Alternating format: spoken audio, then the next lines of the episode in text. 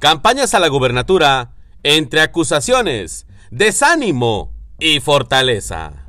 Mientras el nivel de golpeteo entre Clara Luz Flores y Adrián de la Garza se intensifica, hay personajes que les cambia el panorama rumbo a la elección de junio 6. El primero es Fernando Larrazábal. Aunque no lo dice, hay acciones que pesan más que las palabras. Por ejemplo, el ambiente casi sepulcral de su comité de campaña no es el de un equipo entusiasta que quiera ganar.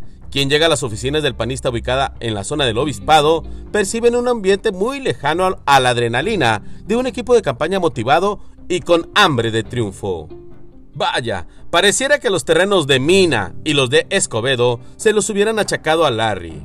Pero justo a unas cuadras se encuentra el comité de campaña de Samuel García, al igual que el de Clara Luz Flores.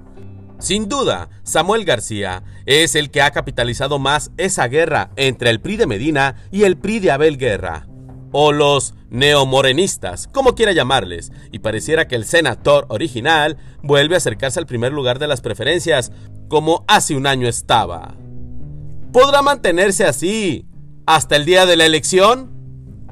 Duro como la roca, su servidor, Efren Andrade.